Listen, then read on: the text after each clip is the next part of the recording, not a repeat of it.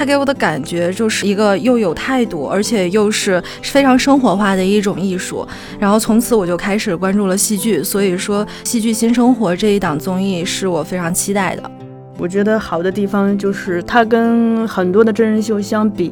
它更真人。嗯，多一点，秀少一点，因为这是这些嘉宾决定的。因为他们请的七位嘉宾，大部分都是平时踏踏实实的、比较低调且朴实的去做戏的。可能大家都会想着，你节目出来之后要大肆宣传，怎么怎么样？这个节目就很有意思了。嗯，全球好几百人都期待的综艺。嗯，你看看，全球才好几百人关注这个事情，然后还有括括号，应该有的吧？对吧？就是特别卑微又特别自嘲的一种形式。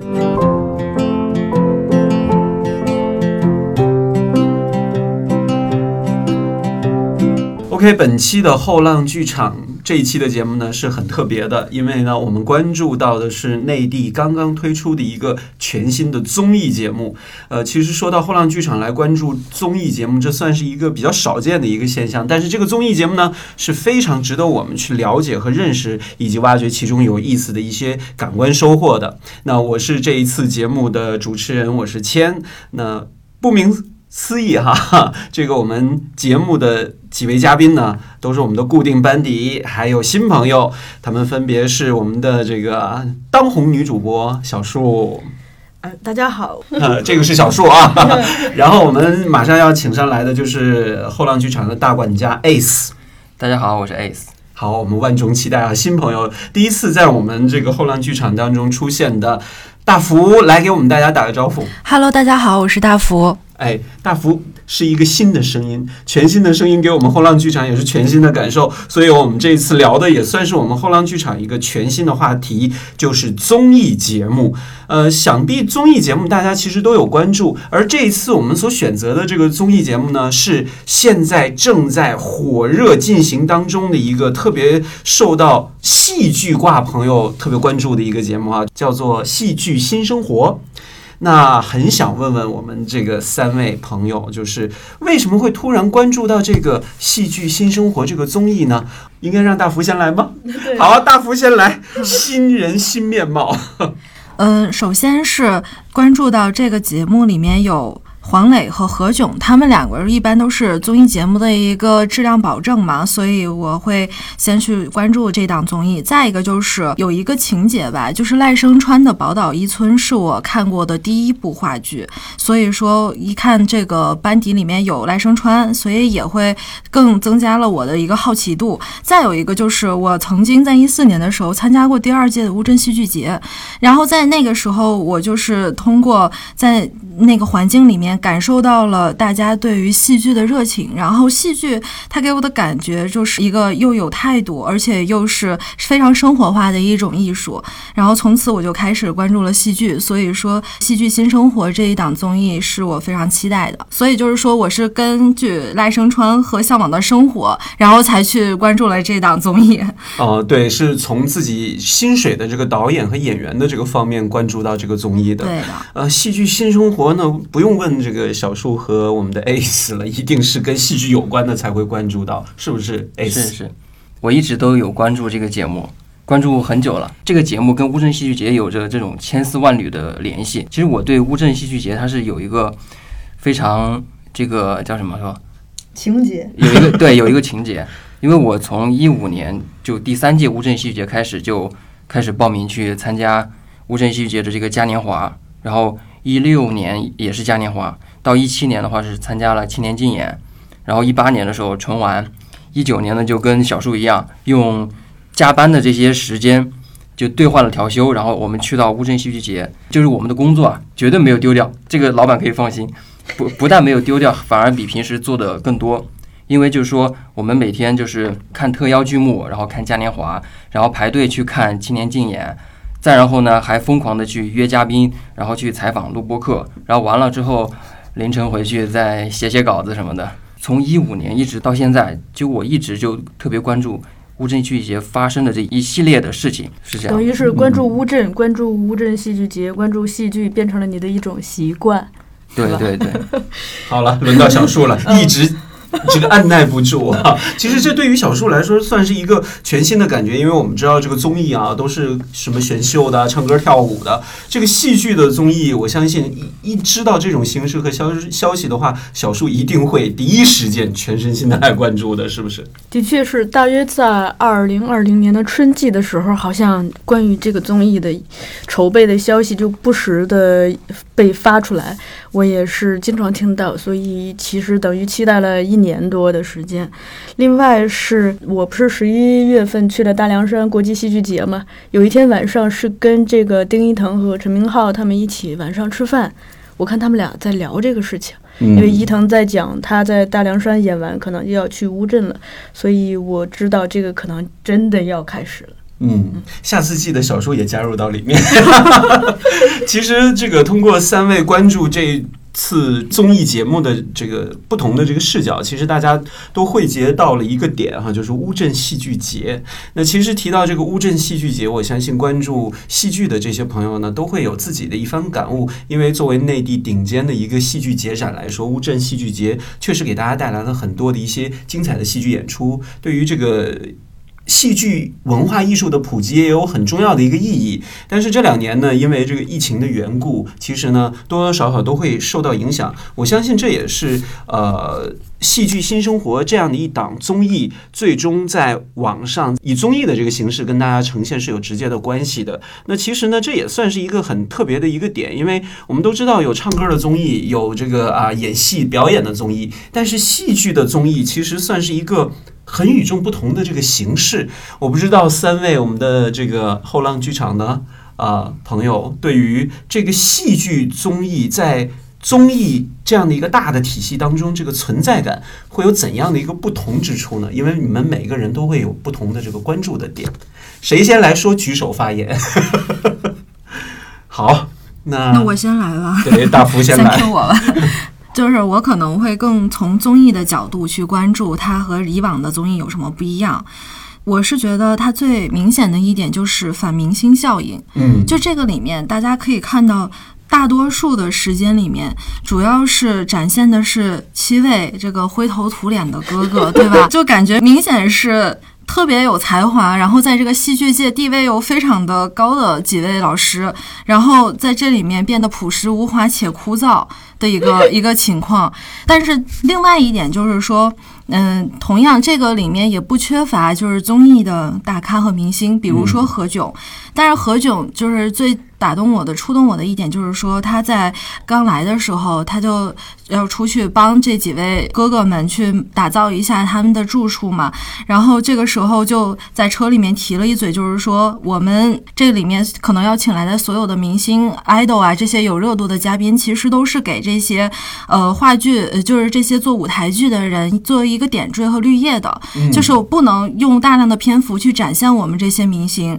这样的话，那。这个综综艺里面的主主要的嘉宾，他们可能会。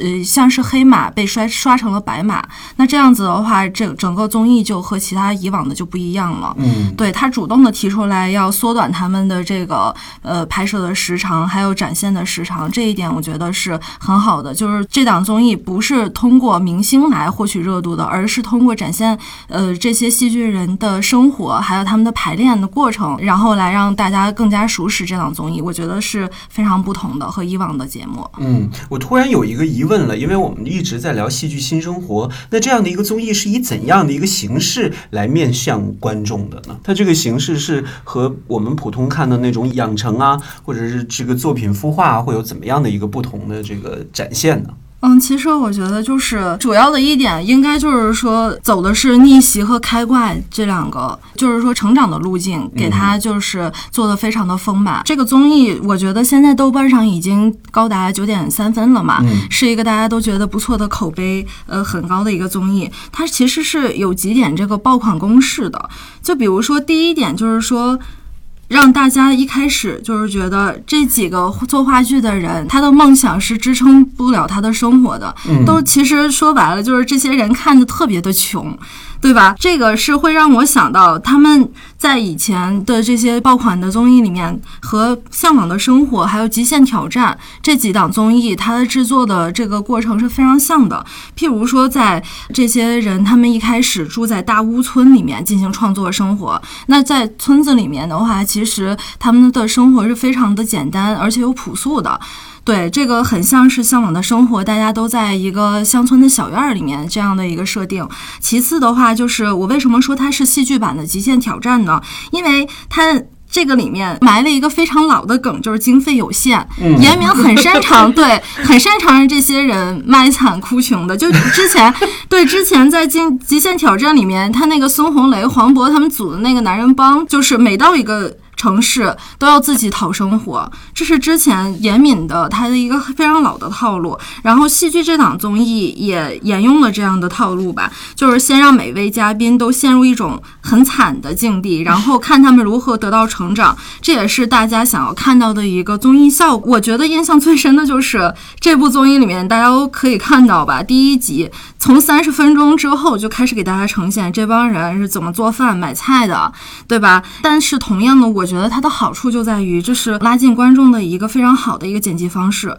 因为之前我们觉得这个观看戏剧是有门槛的，然后做戏剧的这些人其实都是非常高大上的，有艺术造诣。对嗯对，那这样的话。让我们突然感觉到戏剧人好像非常亲切了，他就像是我们身边的一个人。让我印象最深的就是吴比吧，他其实一开始的时候展现的是个女儿奴的人设，中段的时候又到超市买菜的时候，还很卑微的问那个超市老板：“你会不会看话剧？”就这些人让人感觉到他们也会为吃喝拉撒发愁，和我们没什么区别。嗯，其实通过刚才这个大福的这个分享啊，让这个呃戏剧新生活的这种呈现在我这个没有看过的人面前，是把戏剧艺术的这种这个追求、那种打磨、那种这个排练，加上现实生活的这种情境当中的这种结合，呃，在我一个没有看过这个综艺的人来说，真的是有耳目一新的感觉，会让我想去关注到这个节目。那小树，你在看这个综艺的时候，目前它也就是第一期嘛，呃，有什么样的一种感受呢？有什么不同的？特别是你从戏剧的这个角度来说，可能也和这个现实我们这个戏剧也会有一些很大的区别。嗯，就是它的题目叫《戏剧新生活》，所以它其实呈现的内容是两块儿，一块儿是关于戏剧，比如说这些人怎么排练，怎么一起商量，怎么一起工作，嗯以及最终怎么呈现；另一个就是生活，那这些人怎么样睡觉，怎么样起床，怎么样撸串儿，对对对，想家了怎么办，快哭了怎么办引？大众。对对对，嗯所以就是他可能全程一直在平衡这两块儿。我觉得好的地方就是他跟很多的真人秀相比，他更真人嗯，多一点，秀少一点，因为这是这些嘉宾决定的。因为他们请的七位嘉宾大部分都是平时踏踏实实的、比较低调且朴实的去做戏的，所以他们可能自身也不太适应综艺这种网感是？对对，没有这种网感以及 嗯真人秀的这种秀的东西，他们会不太擅长这些，嗯，而且本来就大部分做戏剧的。更真诚、更朴实一点，也不只是我觉得这一点触动，很多人也都提了这一点。但是，嗯，我自己从我的角度有一个就是遗憾，我会嗯觉得就是戏剧的呈现，就他们怎么一起工作、一起排练这部分呈现的少了一点。当然，为了照顾更多的大众，我想他们需要更多的是呈现这些人的生活，也可以嗯理解。嗯另外是我觉得略感遗憾的是，这里头出现的全部是男性，啊，黄磊、何炅、赖声川导演这些是男性，那他们邀请的嘉宾也全部是男性。嗯但是在实际的生活中，特别是现在的戏剧圈，你会发现女性特别多。嗯，反而在这个综艺目前呈现出来这个里面，缺少了这一块的这个表达，可能在之后的会有对呢。对对，可能下一季吧。对啊，对，那个 Ace 呢，你怎么来看呢？有什么与众不同的这个观感？我觉得从呃话剧观众的这个角度来看了，就是从宣传上吧，嗯就是可能大家都会想着，你节目出来之后要大肆宣传，怎么怎么样？这个节目就很有意思了。嗯全球好几百人都期待的综艺，嗯，你看看，全球才好几百人关注这个事情，然后还有括括号，应该有的吧，嗯对吧？就特别卑微，特别卑微又特别自嘲的一种形式，很符合我们戏剧人。嗯而且那海报也真朴实。对，海报太朴实了。嗯然后邀请的这些嘉宾，他们都叫做无名喜剧人，嗯对吧？就跟跟刚才大福说的反流量，嗯这些这些人都是踏踏实实做戏的，不是什么流量明星。你很多人，你压根就没见过。你看，就像修睿，他一来，嗯呃，流量担当，对吧？唯一的流量担当唯一流量的，担当。嗯，其实我在关注到这个综艺是呃大家的推荐，嗯，然后其实呢，从我这个角度来看呢，这个一般起步特别高的这个综艺，它的这个评分特别高，确实是会有很多与众不同的东西。说实话，戏剧这个角度，可能真的对于普通的这些呃大众来说，确实算是一个比较小众和冷门的这样的一个呃类型。但是通过这种网感极强的综艺的形式来说，不光会把这个戏剧这样的一个类型艺术。让普通大众关注到，也会推出很多的一些优秀的这些作品，像修睿啊、吴比啊。其实我没有看到这个综艺的时候，这两个人我其实都是了解的，因为吴比是那个金星的那个金叶百金叶百乐门对里面的其中的一位。然后呃，修睿也是参加过很多的这样的一些这个综艺节目。但是像我们这个后浪剧场的老师。啊，丁一腾老师其实他几乎是没有出现在综艺当中的嘛，这也是通过这个节目能够让更多的纯粹的戏剧人展示给大家他们的这个才华嘛。嗯呃，刚才呢，大家其实多多少少都提到了这个。综艺当中的一些优点，还有一些小小的缺点。那现在呢，我们就把这个节目的目前我们看到的这些优缺点呢，来详细的来分享一下，交流一下。呃，大家眼中这个节目的优点和缺点都会有哪些呢？我们大家也可以彼此来探讨一下。既然这个综艺哈 都是以男性为主，那我们就请 X 先来说一说你的这些感受是怎么样的？首先，其实我看综艺看的不算很多，嗯就我可能只是会挑我比较感兴趣的去看。呃嗯比方说歌手，嗯，我是歌手这一类的，就嗯我可能就听一下。然后说唱节目，还不是看是听一下 说唱节目，中国中国有说中国中国有说说唱现在都是对改名了嘛？以前叫中国有嘻哈，嗯然后什么中国说，哎，太多了太多了然后再就是这就是街舞，我看一看。啊，这个就不是听一听了。对，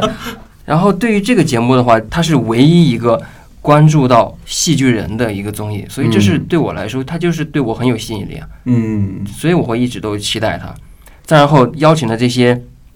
戏剧人也都是我很熟悉的，嗯，所以就在我看来，我最开始没有缺点是吗？就是我最开始会担心他把它做的太过于娱乐化、综艺化，但是目前看来的话，就是我看完了第一集的上下两集，嗯。目前感觉还是很 real、很真实的，就是目前看到的状态还是，我还觉得挺喜欢的。嗯，对，就还没有看到太多的这些不足的地方，或者是有需要改进的这些地方。这个倒还没有，我只是跟小叔一样，希望就是把这些戏剧人排练，然后那些 更多一点触及戏剧的这一对对对对对，把那些思想的碰撞的东西多放一点。哦，当然，这个又违背那个大众传播的，对吧？大家喜欢看生活。嗯嗯，那大福呢？嗯，可能我还是会从那个他严敏制造爆款的一些手段来说，就是说一下他这个呃整个综艺的一些优点的地方吧。就是除了刚刚我说的这个剧本设定，它是在意料之外和情理之中，还有一个就是人物的反差感，因为他是一帮这个做戏剧，就是呈现在舞台，经常在舞台上表演的人，嗯对，突然到了一个屏幕屏幕上面，嗯对。然后我们能够看到，就是比如说那个修睿，他就就是说这么多的摄像机在我们面前，我会感到非常的不适应，对吧？啊，修睿会觉得不适应，这个我还真的觉得挺意外的。对，真的，他就是在节目里面，就是专门还给经纪人打了个电话，他那个吐槽特别有意思，这是真的还是假的？嗯，所 以他他给经纪人打电话，我在这边过得怎么样，你不知道吗？我我给制我给生活老师也打过电话，人家不管我。然后我跟你说这么多，我其实就是吐槽一下了，你也不要去找他们。你要去找节目组的话，还显得我矫情就他他全程那个打电话太搞对，笑了，大家人还挺好的，还得住俩月在一块儿。就碎碎念，啊，也会把这些都记录下来。就剪进去了。嗯对他在给经纪人打电话，旁边人的在拍他。对嗯嗯，那小树呢？小树，你觉得目前除了你所说的这几个点，还会有哪些问题？呃，其实我也知道，在戏剧界能有这么一个综艺挺不容易的。对，所以我想，我可能跟很多网友一样，就是因为它太难得了，抱着这样一个心，甚至都对一些缺点可以目前来说可以暂时的接受是吗？对，其实我想补充一个问题，就是我还有包括可能刚步入这个戏剧圈的一些小白来说，我们看到的这些话剧，其实大部分都是男导演和男性的这种编剧来制作的，的确是。我感觉可能在大众的视野里面，女导演或者说女性的这种戏剧圈的这些工作人员都是比较少见的。嗯，就是你怎么看这个问题呢？对或者给大家普及一些。关于听这个戏剧舞台上面这个性别的这个这个关系哈，其实就像那个这个综艺的。啊，导演严敏，他之前的《极限挑战》也其实偏男性向比较多一点，他对只是有很多的一些女性的嘉宾。而且我在看呃《戏剧新生活》这个综艺里面呢，他也会请很多的不同的一些女嘉宾来作为助阵呢，或者是发起人的这种类型。可能在实质的这种这个综艺的这种形式和网感之中呢，会有一个不同。其实我是觉得，在我的印象当中，话剧舞台上的女性的演员。给我带来的这个印象还有一些是真的挺深刻的，比如？比如袁泉啊，还有啊秦海璐啊这一些，嗯。对对对。啊，嗯。你说的是演员，大福说的可能主要是这个编剧和导演，是吗？对对对对，嗯创作者创作者，可能在就是六零后这一辈儿，主要是田导吧，田沁鑫导演，特别是跟咱们差不多这一辈儿，女性特别多。包括之前鼓楼西不是经常有这个周可导演的嘛，《枕头人》就是周周可导演的，当然周可导演比咱们大一点，嗯，还有这个之前那个像鼓楼西他的那个学一学鸽子的导演叫张慧，嗯就这些都是女性，以及那个当年李艳老师拍的，就赵淼、黄莹他们那一波人里头，有一个女导演叫江军，也就是何雨帆老师的爱人。嗯。对，她的确是在整体的这个中国大的戏剧界，女导演一直是相对少，但是到现代她会越来越多，嗯。包括鼓楼西那边，之前排呃《晚安妈妈》是那个谁嘛，祖基言。嗯，然后他还有跟李梅老师合作的那个《人类的声音》，那个导演也是个女孩，而且特别年轻，九零后。嗯，那在这个创作的这个这个语境里面嗯哈，这个男性创作者和女性创作者他们各有什么不同的这种优势或者是一些呃闪光点呢？这个问题太大了，我觉得这个你可以挑出对挑出一些比较共性的这种，比方说可能在这个创作体量的这种体力上面啊等等这一些。可能整体就是细腻度吧。就比如嗯说你你看这个王冲导演也好，就大家好像更喜欢关注一些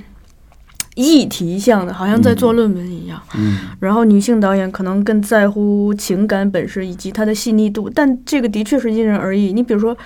邵思凡导演就是他，虽然是个男性导演，但他的戏大部分情感都很细腻。嗯，对。对，其实这个艺术共通的这个行业里面嗯哈，每个人都会在其中找到自己合适的位置，嗯而且时代在不断的进步，就像之前很少看到一些女导演一样，现在也是大把大把优秀的女导演出现。这个综艺只是通过这样的一个点，让大家了解到戏剧。其实我们真的是希望戏剧新生活能够一直的拍下去，让这个看起来好像挺小众的，呃，这样的一种艺术形式能够让更多的人关注到。虽然它只播了目前是第一集。对呃，接下来会很长的时间，大家会在网络上面每周末都可以看到。对，在网上面可以看到，我相信通过不同的这个发起人呐、这些女性嘉宾的介介入之后，特别是知名的一些有流量的这些演员加入之后，让这些戏剧人能够成为大家关注的一个重要的一个人物。呃，刚才大家也是聊了自己的一些看法和观点。呃，其实呢，这第一集哈，就来问大家。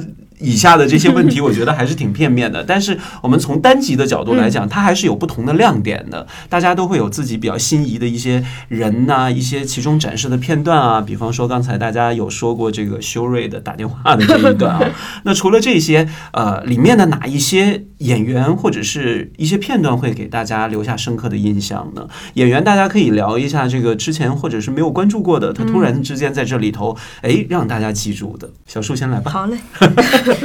演员的话，我想提这个刘晓烨老师。嗯我刘晓烨老师特别有名的就是他演过这个《两只狗的生活意见》，嗯，而且这部戏特别红，也在全国很多地方都巡演过。最经典的版本就是他和陈明昊一起的那个版本，可惜我们没有看到。我看到但是呢，你看到讲讲？我其实看这个戏就是看这个刘晓烨的戏嗯很早了，就是一五年第三届乌镇戏剧节，而且我是在水剧场看的，就两个人可以 hold 住那么大的场，我我其实我当时是第一次，就是让我有那样的冲击，然后也是从这个戏开始就喜欢了两两位老师，当时的版本还是刘晓烨和韩鹏毅，然后我一六年在武汉看的第二版是刘晓烨和王印。然后第三版就是我去年才看到的，就在北京保利三刷，是你提到这个最经典的陈明昊和刘晓烨的版本。他们俩就是，你觉得他们演戏啊，就就跟玩儿一样，就是你什么东西你只要一个梗丢出来，立马就可以发散，天马行空，就随随便便就玩起来。嗯我觉得这是演员的功底，因为刘晓烨之前他是有中国传统戏曲，尤其是相声这一块的功底，他应该是学过什么意大利的即兴喜剧，然后法国的那种喜剧，所以这些东西在他的身体里面就融合成为他自己的一个体系。他可能就很简单的一个动作，大家就笑得前仰后合。像那个两只狗的生活意见的宣传语是什么？两千次人仰马翻。就是说，大家看这个戏就特别乐。比方说，有观众迟到了，他就会让你把包给他，翻包翻包，就翻到一些不好描述的东西的时候，不可描述不。可描述的时候就，什么？哎呀，这么大的创口贴呀，就是就就特别搞笑他们。嗯嗯，其实这个刚才我有点这个一时间混淆哈，嗯。我在这个看演职员表的时候发现，嗯。有一位是叫刘小艺，有一位是叫刘小烨叶。对。刘晓分一下。烨更年长一些。嗯。我等于是对刘小烨呃早有耳闻，然后是在《戏剧新生活》里头第一次看到他，对他的印象特别深，是因为就像 A 斯说的，他好像就是功夫上身，各种功夫都在自己的身上，所以他张口就来。所以你看这个综艺的时候，你会看到他说唱就唱这英文歌，说唱就唱，然后说说就说，就说那种有那种曲艺范儿的，给你讲一个大公鸡怎么怎么样，鸡是怎么样怎么怎么样，有机关什么什么，就好像这些东西已经变成了他生活中的一部分，张口就来。同时呢，我听过一个坊间的传说，就说他呢平时呢。就是从来不让自己闲着，哪怕他开车的时候，一边开车他会说一段什么，或者是，嗯，怎么样？就是他随时随地都在训练自己的这个各种的表达功夫。嗯嗯，这个小树讲述的是其中的一位戏剧人，叫做刘晓叶啊。那我问一下大福了，您对哪一个人或者是哪一个情景会留下深刻的印象？就其实 我们三个是不是都不谋而合了？我其实也是最难难忘的是刘晓烨在节目当中的一个点，嗯，就是他说他筹备的一个新戏，就有关于在赛马场上从来没有得过冠军的一匹马，被一个从来就是过得很失败的一个人领养了之后，他们的一个故事。当时好像别人问他，就是说你为什么要做这样一个故事？那那个失败的人和这匹失败的马结局是什么？他就是说了一下，就是说他也可能一直都失败，但是这也是人生的一个切面。对，但是首先这部剧让我觉得很期待，我觉得它这个设定比较特别。另外一个就是说，他在这个节目当中说了一句话，让我觉得很难得吧，也是 Q 到了，就是不挣钱，我们为什么要拍戏？嗯就是他说，嗯、我想活得和别人不一样，所以我就要一直拍这个戏，要一直把这个话剧的这门艺术奋斗到底吧。另外一个就是当时应该是也是吴比表演那个养鸡场的故事的时候，也说过一句话，就是说，其实戏剧这个事儿和钱和名都没关系，我们当初入这个圈儿就是因为喜欢。这两句话真的是让我觉得非常打动，也是让我觉得就是我喜欢电影和话剧的一个初衷，然后一直从事这方面的工作，也是找到一个原因吧。嗯，这个刘晓叶啊，真的是通过这一套的综艺有出圈的这个迹象哈。Ace 呢？其实我最印象深刻的是那个开头，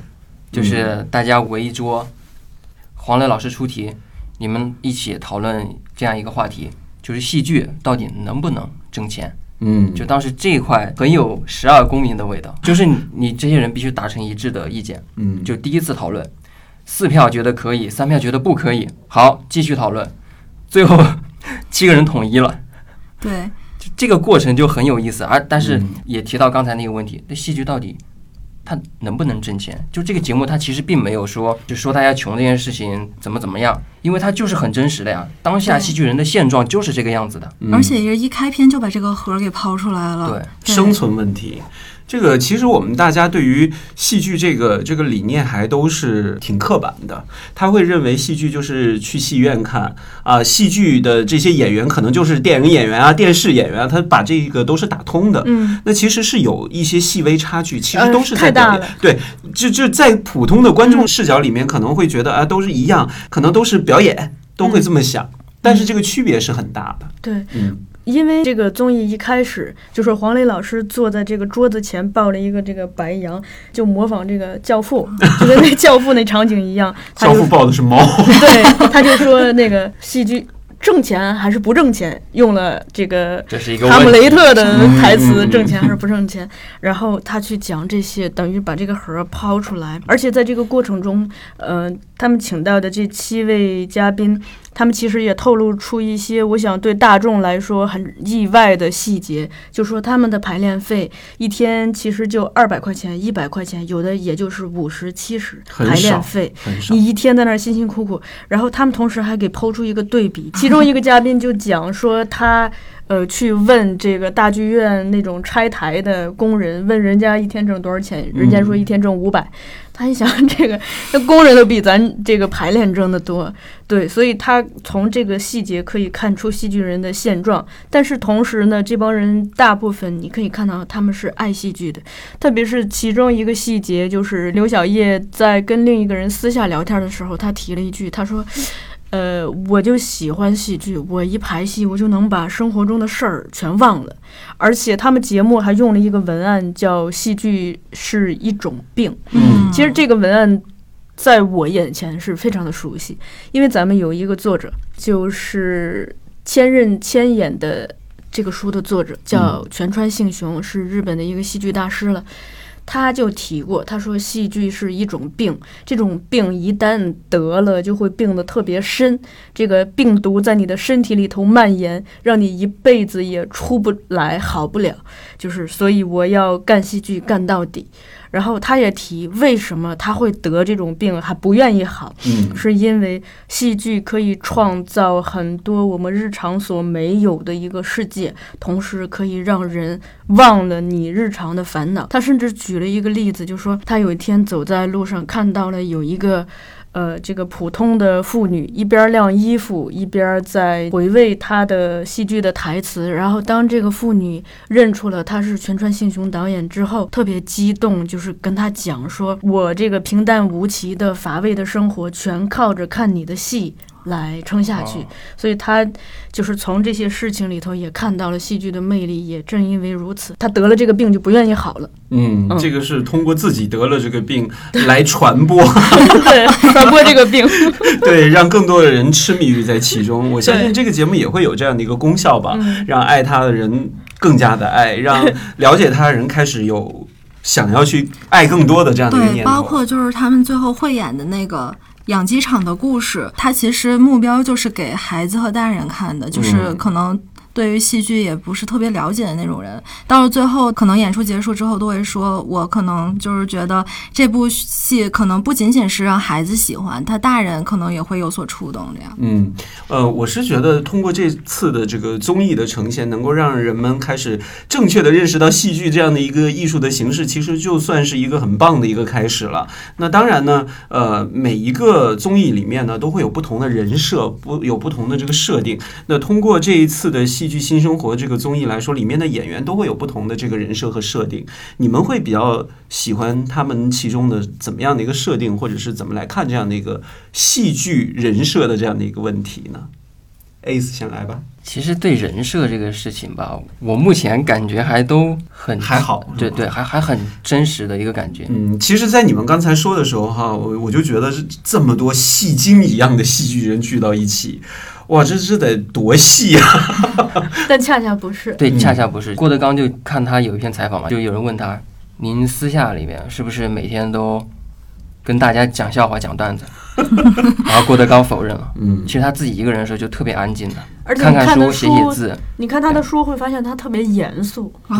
其实有很多人是这种反差特别大的，当然，可能对于戏剧的这种呈现来说，他可能那种肢体的表现会更大一点，他的这个喜剧的这种感觉会更高一点。比方说里面的修睿，里面的吴比，包括你们刚刚才所说的刘晓叶，哎他们都是属于这样的一种类型的人。但其实我是觉得。这个里面的有一些人，他可能他的呈现效果是通过剧本和剪辑是设计的。比如说，我能从里面举两个最明显的例子吧。嗯先开头的时候，大家可能就是关注到这几个戏剧人有多惨，是怎么体现到的呢？第一，刘小艺他可能就是住在刘小艺，对刘小艺，对，刘小艺 就那个木偶戏，嗯对，从事木偶戏工作的人，呃，他是住在延庆的，对、嗯对，就是很远对，非常远对而且就是他虽然是一个北舞毕业又经过国外训练的一个艺术家吧，应该算是，但是他还是靠卖烤串儿维持生活。嗯，对，特别的惨。还有一个就是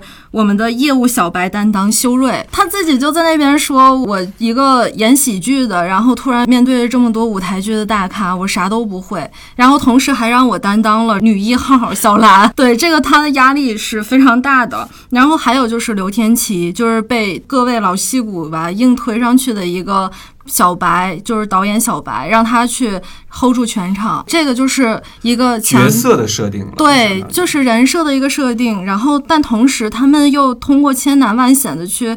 完成了这个任务，就是两天的一个极限的拍摄，这个是一个他们的成长的过程吧。然后通过这两集，让大家能感觉到这两个小白他们的一个成长的一个弧度是非常非常的饱满的，这也是增加了综艺的看点的一个因素。嗯，呃，目前我在听大家谈这个综艺的时候，有很多的一些感受。这么多的演员在这样的一个大概有两个小时，三他个小时第一次就播出了三个小时，就三个上下上下集加起来三个小时。几乎就是把所有参与其中的演员都有这样的一个，也不能说是细致，就有一个比较全面的一个展示。对所有演员都展示了，而且通过第一次播出的这上下两集，已经做了第一个作品的呈现。嗯，那我觉得这个还是呃，跟这个综艺的设定是很有新的这样的一种对时间的倒计时，对。时间压力，而且呢，通过当刚才大家这个介绍之后，我知道这一次的这个戏剧新生活里面所涵盖的戏剧的类型也是很多变的。那有即兴喜剧的，有木偶剧的，也有传统的。那这样的一种不同领域的这种戏剧的这种碰撞，里面会有怎样的一种火花会呈现出来呢？比方说，真的做这样的一出戏，木偶的这一些会怎么来处理呢？即兴的可能又跟传统的那些又有一些冲撞，这种磨合其实也是这个综艺想要带出来的那个戏剧冲突，也算是其中的一点吧。我先讲一点吧有，呃举手了，哎，我举手了。这 首先，他们每个人都是导演，嗯每个人都是很好的导演和演员，七个人凑在一起要排一个作品，这个时候就会有问题。哎，听谁的呢？对啊，听谁的呢？所以吴比在一开始就强调，我们必须指定一个人。好，他就把重任交给了相对来说资历会少一点的这个刘天琪导演。嗯然后刘天琪当时啊，你怎么给我了？嗯大大家说怎么样就怎么样吧。好，他是被推上这个主导演的位置的，就他是接受了一个非常艰难的任务，嗯而且他自己又是本来人就是很低调、很真诚的一个人，他没有办法去拒绝这些事情，那他就顶着压力去做嘛。他因为他是去呃一九年第七届乌镇戏剧节青年竞演小镇奖最佳戏剧奖鸡兔同笼的导演和演员，其实他的功底是完全没有问题的，只是说他第一个不适应综艺，第二个他突然被推到了一个导演的位置去操控全局。对，而且这些人都是经验比自己还要多的人，嗯。所以这种紧张是必然的。包括中途也发生了几次稍微有一点点的那个，争执、也不算争执吧，就是意见不合，意见不合，嗯。所以大家可能过程当中一定会有这样的东西，但最后的结果是我们看到了他们几个人把各自的风格都展现在舞台上，因为他最后那个作品真的是把每一个人都照顾到了，嗯就是每个人自己的那个特色长。嗯，OK，刘晓叶，他就是擅长这种即兴的发挥，或者说他就是嘴皮子特别溜，那他就呃担任了一个讲述者的这样一个角色。丁一腾他自己会弹尤克里里，他全程伴奏，嗯嗯嗯，对吧？然后还有就是刘晓毅，他是木偶剧的导演，他对于做木偶、做道具这块非常了解，所以舞台上那些东西都是他设计的。取其众家之长。对，嗯嗯，我觉得这也是这个综艺有有意思的一个点，这也是呃，我觉得这个综艺的创作者啊，抓住了这个大家对于不同戏剧生态以及他们的这个不同风格的这种碰撞，所把这些人聚到一起，就是有一点像养成的那种感觉的呈现，这个是很很有趣的。呃，那其实除了这一些呢，呃，还有哪一些算是比较有特色的这种？其实我倒是特别想讲一讲这个戏中戏，嗯，因为他们的任务是排一个戏嘛，嗯两天的时间又特别紧，而且导演组一直在给他们倒计时。施压在施压，对。那在这样一个紧急的情况下，其实光是写出剧本里呃来说已经特别难了。然后这个时候，就是身为人父，已经做了爸爸的刘天琪，嗯，他就是回想起他给女儿讲过一个故事，是关于一个小鸡的故事，就是这个小鸡，卡梅拉，对他天生不想下蛋，他想去看大海。嗯它是一个有梦想的、反叛的一个小鸡有梦想的鸡嗯，所以他讲了这么一个故事。我想讲的是，一个是他选择的这个故事本身非常的切题，因为一开始这个综艺，呃，在刚开始的时候，不是黄磊老师抛了题了吗？就是挣钱还是不挣钱？那既然呃做戏这么艰难，大家为什么要做？其实这本身就是关于这个小鸡的故事。他这个小鸡又讲了，就是他其实下蛋就是相当于我们去从事一份普通的工作去挣钱嘛。他去看以大商养养艺是吗？对他，他去看大海，其实就相当于你去追逐自己的梦想。梦想他讲了这么一个故事。这里我特别想讲的是，就是虽然这个故事的它的原型是来自一本童书，但是当这个故事被刘天琪讲出来之后，你能看到刘天琪的编剧功底，因为他在一九年。凭借《鸡兔同笼》这个作品拿下乌镇戏剧节的小镇奖，其实很大的程度是因为他的剧本特别的嗯扎实。嗯这个扎实表现在两个方面，一个方面是它的结构打得特别好，就是相当于是一个嗯功底非常扎实的建筑师，他的结构每一个点他都分得很清楚。但更重要的是，他抓到了所有创作的一个秘密，就是他知道讲故事最终的目的是为了传递某种你想表达的价值观，嗯而这个价值观是可以引发几乎所有人共情的。那他这次找到了这个小鸡的故事，其实就是我们每个人听到之后，可能都会看到自己，就是你是下蛋呢，还是去看大海呢？对。另外呢，那个他们在呈现这个故事的时候，因为这是一个关于小鸡的故事呀，台上全是一群小鸡呀。但是这群人，他们就用了这个刘小艺用硬纸壳做的那小鸡，嗯就硬纸壳画了一个小鸡的形状，然后涂上色。这个时候，大家就不管观众是大人还是小孩，你可以看到它是一只鸡，所以就很好的利用了戏剧的假定性。在这个过程中，我也看到了假定性给戏剧带来的自由的一面。嗯，哇对，海里有什么，天空有什么，就是他他去描述这个画面，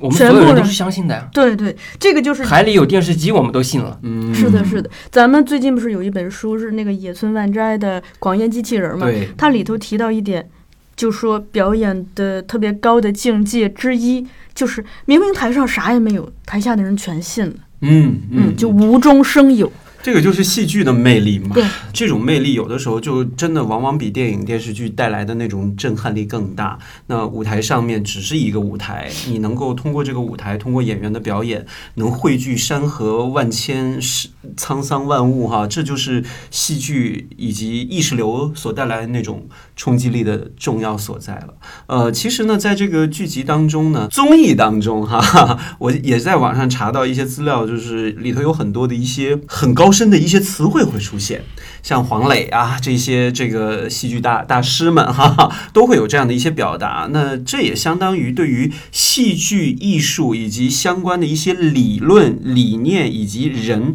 都会通过戏剧新生活这样的一个方式来和大家分享，让大家知道这些可能大家完全不会了解，或者之前完全不想去了解的这些。这个科普性也成为戏剧新生活很重要的一个呈现所在了。你们怎么来看这个里面的这个科普性的这种传递呢？是不是会特别高深，就给人说起来，哎，好像斯坦尼斯拉夫斯基之类的这种啊，听起来就会有一些距离感。我是呃看到这个戏剧小课堂挺开心的，嗯我觉得这个给了大家一次认识戏剧的机会，这样子的话也算是让戏剧新生活这个综艺替我们分担了一些科普戏剧文化的传播戏剧文化的工作嘛。对对对对。那我不知道，像那个大福呢，你其实作为一个。像之前并不是对于戏剧特别特别痴迷的人，对于这样的一些，呃，我们可能说不好听是掉书袋啊，但是他这种呃传播和这种科普的这种，你会怎么来看？嗯，我是觉得就是非常友好于这种戏剧小白，它让我们觉得 对戏剧它并不是高高在上，是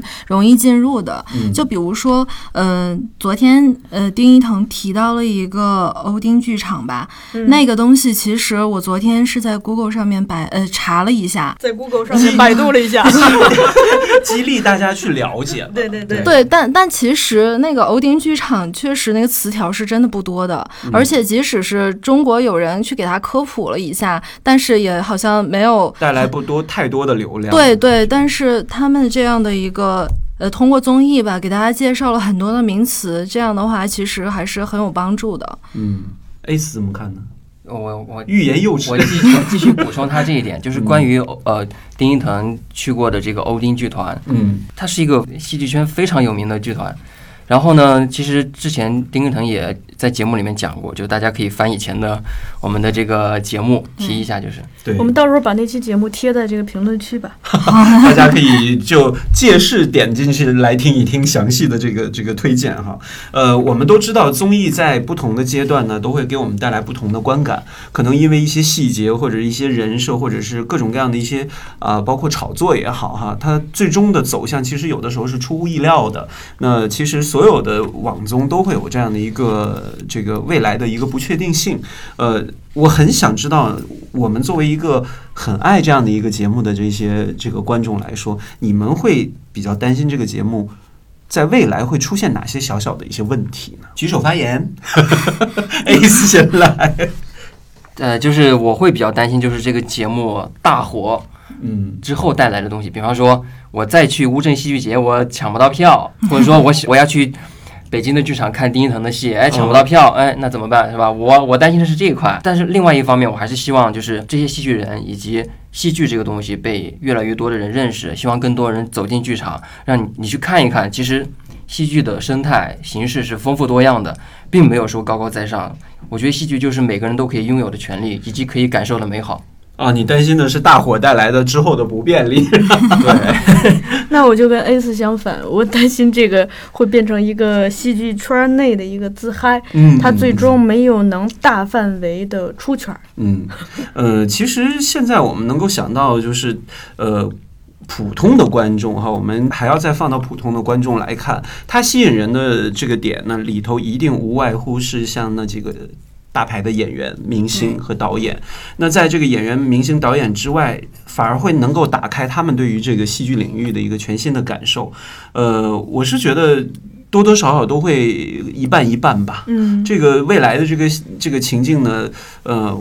就是怕他在这个形式方面会玩欢脱了，或者一些演员的一些人设方面会出现一些偏差。这个有的时候就是一个寸劲儿的感觉。对，其实就是在综艺的这个剧本写作的角度来讲吧，就是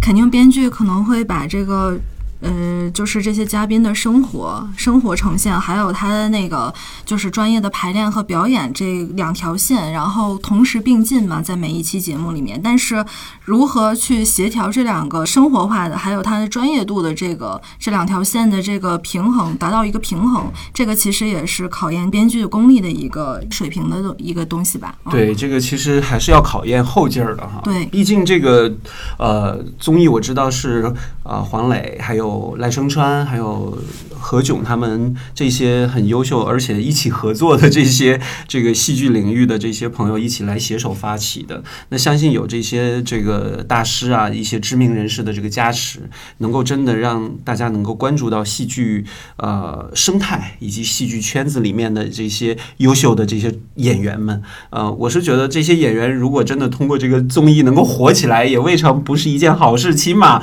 他们可能真的不用再去卖。卖烤串儿了，也不会用担心去这个以商养艺啊，这些其实这个也算是点出了纯艺术的这种生存的处境吧。对，所以在这一点上，虽然有的人会说。黄磊老师太过商业化了，或者是诸如此类的等等的，但是在戏剧面前，他的确是为戏剧做了很多的好的大的事情。对，乌镇戏剧节，对他让这个这个节成了一个国际性的戏剧节，也让国内那么多人去每年到那个时候汇聚在那里。有的人可能从小白变成了一个戏剧爱好者，有的人从一个普通戏剧爱好者变成一个资深的戏剧爱好者。那现在他又通过这么一档综艺。试图让更多的人去了解戏剧、认识戏剧，我是觉得是做了一件积善积德的事情。对，因为其实，嗯，我记得王尔德他说过一句话，就是说戏剧是最伟大的艺术形式，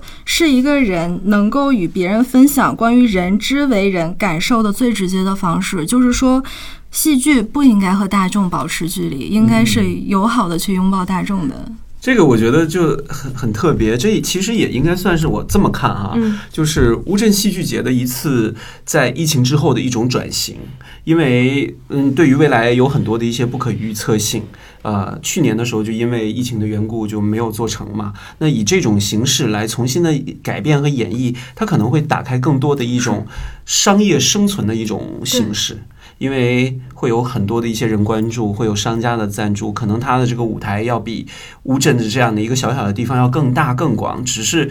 戏剧没有了临场感，那那种感觉就真的有点痛苦了。所以就是鼓励大家看完这个综艺去进剧场。我也的确是在评论区看到很多人，包括一些家长，他说：“哦，原来这个是这样的。”那等这个疫情过去，我一定要进剧场，或者一定要带我的小孩进一次剧场。嗯，那我看到这个样子的评论的时候，还是挺开心。对，其实这个戏剧的生态呢，可能很多的一些朋友就认为它一直生活在一二线城市为主，可能三四线城市这样的一个市场啊，或者是大众的这个关注度就已经没有那么高了。那可能通过这个综艺，也可能会让更多呃偏三四线城市啊，或者是再小一点的地方的人去了解到戏剧的这样的一个。而且，其实我一直是觉得，就是戏剧是可以大众的。为什么呢？就是咱们就拿节目里头那个黄磊老师科普的这个质朴戏剧来说，因为在质朴戏剧的概念里头，其实就是只要有观众，只要有演员，只要有一个演出的地儿，其实就可以构成一一部戏。而且，我现在比如说咱们后浪剧场做这么多的这个面向所有人的表演工作坊之后，我自己是慢慢的有一个。小小的戏剧理想是希望，将来戏剧可以发生在每一个人身上。比如说，你白天可能在呃那个电脑前上班，但你下了班可以去参加一个戏呃戏剧工作坊，或者是去参加一个剧本朗读，去参加一个演出，形成一种戏剧式的生活方式。当然，你也可以去看戏，就是慢慢的让戏剧。离每一个人越来越近，因为他在这个过程中，可能的确是对我们这个情感的梳理，对我们呃整个人的身体的调整，都是一个用丁腾的话说来，就是重塑我们的身体，重塑我们的精神，让我们变成敏感而。可爱的人。哇，好，那就让我们成为敏感可爱的人，而且希望通过戏剧新生活，能够让更多的人成为这一类人哈。听了三位的介绍，我一定要赶快去补课。好，那我们这一次的后浪剧场呢，到这里就结束了。Ace 还有什么要补充吗？补补充几个彩蛋吧。来，第一个就是我和小树去年在乌镇戏剧节其实录了很多期的节目，嗯这个呢我回头也整理一下放在咱们的这个文案里面，就是嗯就底下的这个 show notes。然后第二点呢，就是丁一腾在我们这儿其实有录了五期，五期节目，开过两次工工作坊。嗯那这个其实我也我也会在底下放一放，而且即将在二零二一年五月的五一小长假开第三次，而且这一次是时间加长 五天。加长版，对。哇，太好了，然后然后 Ace 刚讲的那个我们在乌镇戏剧节采访的那么多节目里头，就包括对刘天琴的采访。嗯，对，就大家可以听到他是多么一个真诚，有激情的人，他很真诚，真诚特而质朴。别低调。对，嗯。然后第三点呢，就是这个养鸡场的故事里边的女主角为什么要叫小兰呢？这个节目里面其实稍微的提了一下，就跟吴比老师说：“你之前不是小兰吗？那我们就小兰。”哎，他提的这个之前的作品是什么？这个是在二零一五年第三届乌镇戏剧节青年竞演上面，吴比他他的那个作品叫《静止》，他他既是导演也是演员啊，然后是最后拿了这个小镇奖最佳戏剧奖的。这个故事呢，我当时特别喜欢，就是排队看了两遍。它讲的是什么呢？非常简单，就一枚叫静之的精子，他他离开他的师傅，呃，取名叫睾丸啊，然后经历了千辛万苦，终于找找到这个小兰的故事。小兰就是卵子嘛，呃，而且找到了人生的意义。就这个故事你，你听听简介的话，你会觉得它呃肯定是个喜剧，可能会比较俗，但是它恰恰的把这个你觉得会俗的东西做的特别雅。